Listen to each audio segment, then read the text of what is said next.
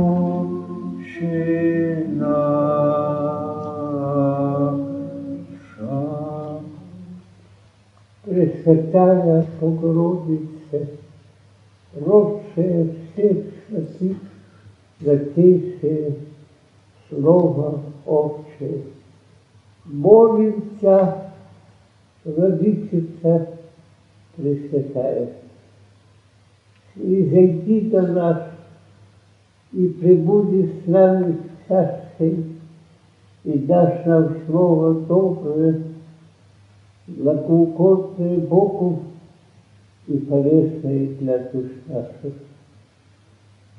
Святый великий Иоанн, предтече Господа и друже Христа Бога. Молимся, и Ты прибудешь с нами, удержи нас воистину пути, внуши нам всякое доброе слово.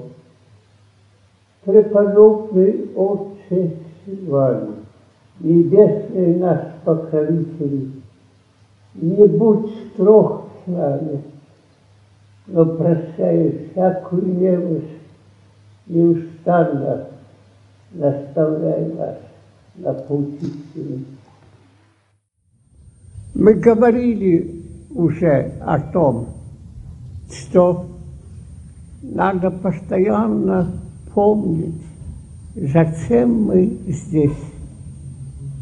И последней нашей цели мы никак не должны забывать. Но путь наш может быть очень далеким, как может быть и очень сокращенным пришествием самого Бога. Кто-то из вас спросил меня, а как надо приветствовать друг друга среди монахов и сестер? Не во всех монастырях одинаково. Гораздо сложнее дело обстоит в монастырях русских. Гораздо проще обстоит дело на Афоне. И еще проще у нас. Но если взять пример тот, что я встретил в Пантелеймоновском монастыре на Афоне с самых первых дней моего монашества, это то, что младший приветствует старшего просьбой благословить. Благословите, Отче. И старший отвечает, Бог благословит. Эта форма благословите существует на Афоне и как общая. Так приветствуют монахи. Надо сказать, что среди монахов Афона существует неписанное правило, что монахи друг к другу не прикасаются телом, никогда не приветствуют друг друга рукопожатием. и вообще избегают всякого прикосновения со всяким телом, даже животных. Я говорю такую вещь, а сам хожу носимый руками двух монахов. Но это другое совсем положение вещей. Это не потому, что я слишком капризный, а потому, что мое тело разлагается. Но вообще, как правило, хорошо иметь это. Монах не видит своей ноготы, старается всякую вещь сделать так, чтобы не видеть самого себя, тем более другое тело. Это происходит потому, что необходимо сосредоточить наше внимание на самом главном и не дать глазу нашему отвлекать нас тем, что он видит от мысли о Боге. И когда монах сосредоточен в себе, тогда он полон нелегких впечатлений от самого себя, тогда его внимание сосредотачивается на его внутреннем мире, и он следит за всякой реакцией своей на что бы то ни было. Таким образом, он начинает понимать, учиться, как овладеть помыслами, которые его посещают. Овладеть в каком смысле? В том, чтобы отнять у него, у помыслов, всякую власть над нами, когда этот помысл противен духу заповедей Христа. Это наука, которая как будто бы, когда она становится приобретенную после долгого опыта, или при действии благодати скоро. Это наука, как освободить нас от всякого рабства посторонним, чуждым нашей цели мыслей. Обычное явление в мире. Человек является рабом посещающих его мыслей и не может никак отделаться доходит до состояния некоторые, когда становятся жертвой определенной мысли, что говорят «иде фикс», и не может освободиться. И эта борьба требует от нас действительного подвига и знания, как бороться. Когда я говорю с вами – как вы уже знаете, я обращаюсь к нашим новым братьям и сестрам. Кто из вас читал мою книгу, помнит то место, где говорится о том, что римо-католический доктор Хрисостом некоторый приехал посетить монастырь и беседовал он удивился, что монахи читают такие книги, о которых там перечислены. Но, в общем, говоривший главным образом с этим католическим доктором богословия Василий Монах, рассказал об этом старцу Силвану. И старец Силван сказал, что мы не только читаем, но и сами могли бы написать такие же книги. Но так как есть уже прекрасные книги, то монах не думает о том, чтобы прибавить еще книг.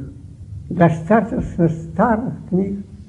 А когда появится нужда, говорит он, тогда появятся новые книги, эквивалентные древним. Так теперь мое положение по отношению к вам.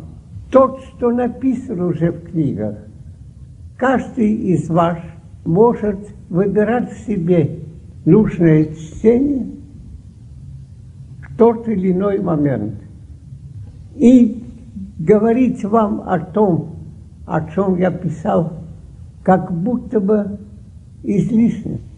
Сами вы, читая, можете выбирать те тексты, которые говорят о путях к стяжанию Духа Святого. И в моей книге коротко, сжато, но описан этот путь от начала до конца.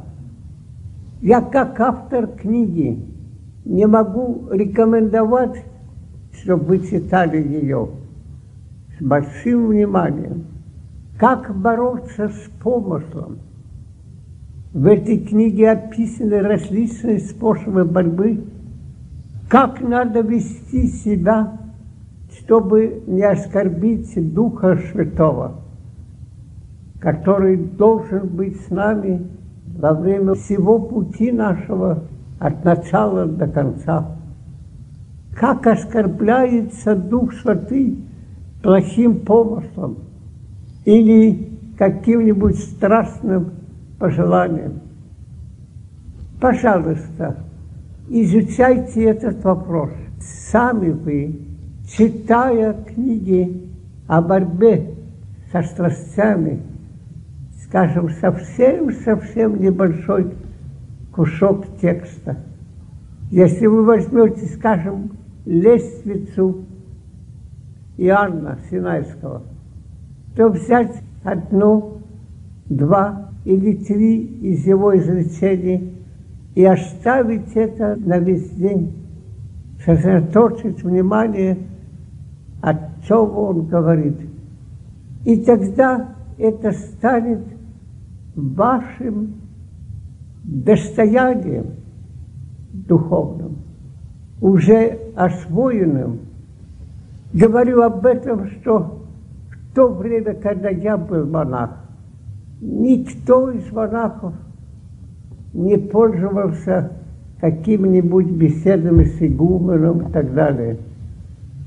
В Новом Афоне, где собрались многие образованные люди и богословы, там стали беседовать игумена, но не повсюду.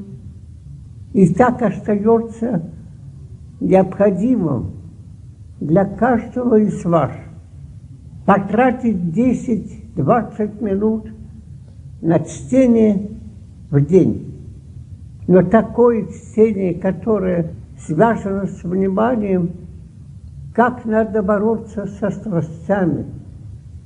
Апостол Павел результатом падения Адама считает, что в нас живет, как он назвал, закон греха.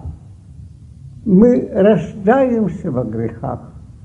Самое зачатие наше есть беззаконие. Все в беззаконии зачат есть, и во грехах родила мать моя.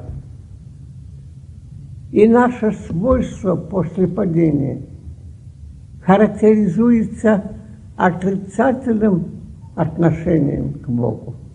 И бороться против этого закона греха, вот чем наука монастыря. По своей цели монастырь является наивысшей школой, которую знает земля. Потому что цель, поставленная монастырем, превышает всякую человеческую науку. Как из раба греховного закона стать свободным в любви божественной, свободным господином в космическом бытии. И этот момент важный для нас. Как будто бы все очень доступно и вместе с тем превышает меру человека.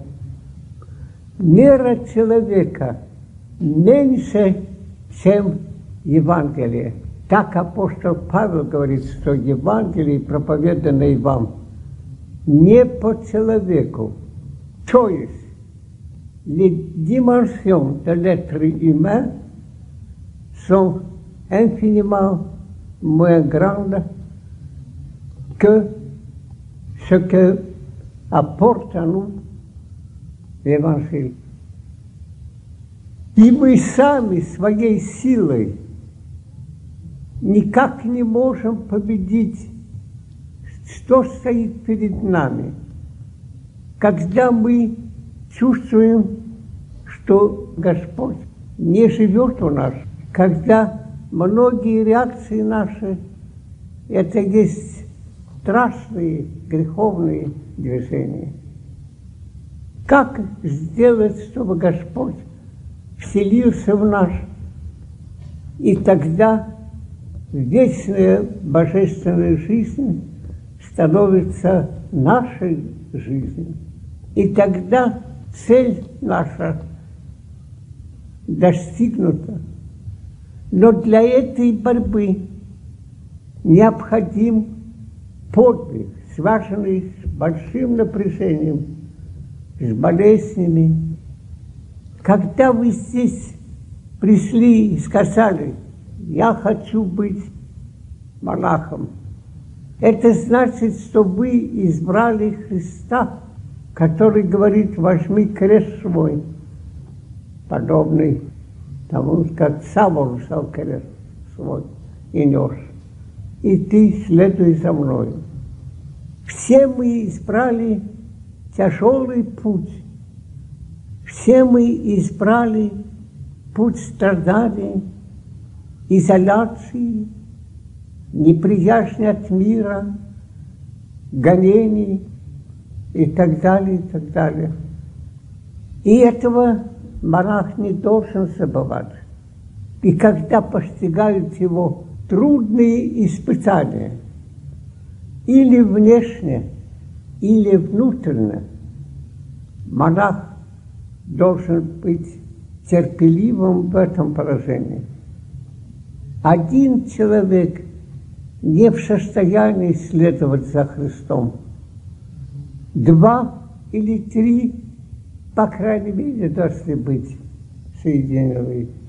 Только сам Христос мог быть единственный на всей земле, который боролся с врагом. Но мы, никто из нас, не можем быть так, как Христос. Хорошо нам соединяться в группу, носящую ту же самую цель в сердце своем и в уме своем. И это есть общежитие монашеское. Вот сейчас я говорю с вами об этом предмете после того, как мне самому пришлось пережить несколько дней большого ухудшения моего физического состояния. И когда я в таком состоянии, кризисном, болезненном, то, конечно, естественно, только одна мысль и забота об исходе отсюда. И я правду сказать вам теперь, удивляюсь, что Бог дал мне силу и радость снова видеть вас. Я был в опасности. Я говорю в опасности, это по-человечески. Да даст мне Господь за ваши молитвы тот мир, который сейчас Он дал мне. Единственное, что меня содерживает, это забота о вас. Вы пришли сюда, где еще не до конца построена жизнь, ни внешне, ни внутренне. Мы еще ищем, как нам быть так близко связанными или зависящими от мира всего. Как я хочу, чтобы все вы вдохновились на этот долгий путь, построили свое спасение, следуя отчасти, потому что это недоступно человеку, что происходило с Силуаном. Но его учение мы принимаем и можем иметь только некоторую аналогию, а не полное подобие Силуану в тех дарованиях и в тех испытаниях, которым он подвергся. Немножко моей цели сегодня говорить с вами есть этот элемент – приготовить вас к моей смерти. Говорю так, потому что некоторые из вас говорят мне, а что нам делать после вашей смерти? Когда я был со старцем Силуаном, я опирался на него. Я освободился от тех сомнений и той неуверенности, которые свойственны при нашем неведении пути. Когда я был допущен к ногам Силуана, и так легко и просто, и когда он почти что внезапно скончался, как я описываю в книге моей о нем, то первое время у меня было чувство огромного и страшного сиротства. Но через неделю от меня было отнято это чувство. И я пошел уже один тем путем, которым он ввел меня. Очень скоро после того мне пришлось стать духовником для монахов. Так и вы. Когда я умру, некоторые из вас могут ощутить какую-то потерю. Но, конечно, моя молитва в том, чтобы все вы получили дар от Бога, пойти намеченным нами путем уже без меня. Старайтесь удержать то, о чем мы говорим, потому что это как дух невидимый, но полной жизни может быть потерян нами легко. Оставляя вас, я думаю, что, может быть, удвоится от вас попечение со стороны самого Силуана и со стороны Иоанна Крестителя. Я говорю вам сейчас, приготовляю вас к смерти – но вот уже четыре с половиной года, как, по мнению врачей, я должен был умереть, а я еще, проходя один за другим кризис, а я еще живой. И даже сегодня, когда я говорю с вами, едва поднявшись с постели, я не знаю, когда я умру. Я бы хотел, чтобы вы меня отпустили. И так слово старца остается с вами.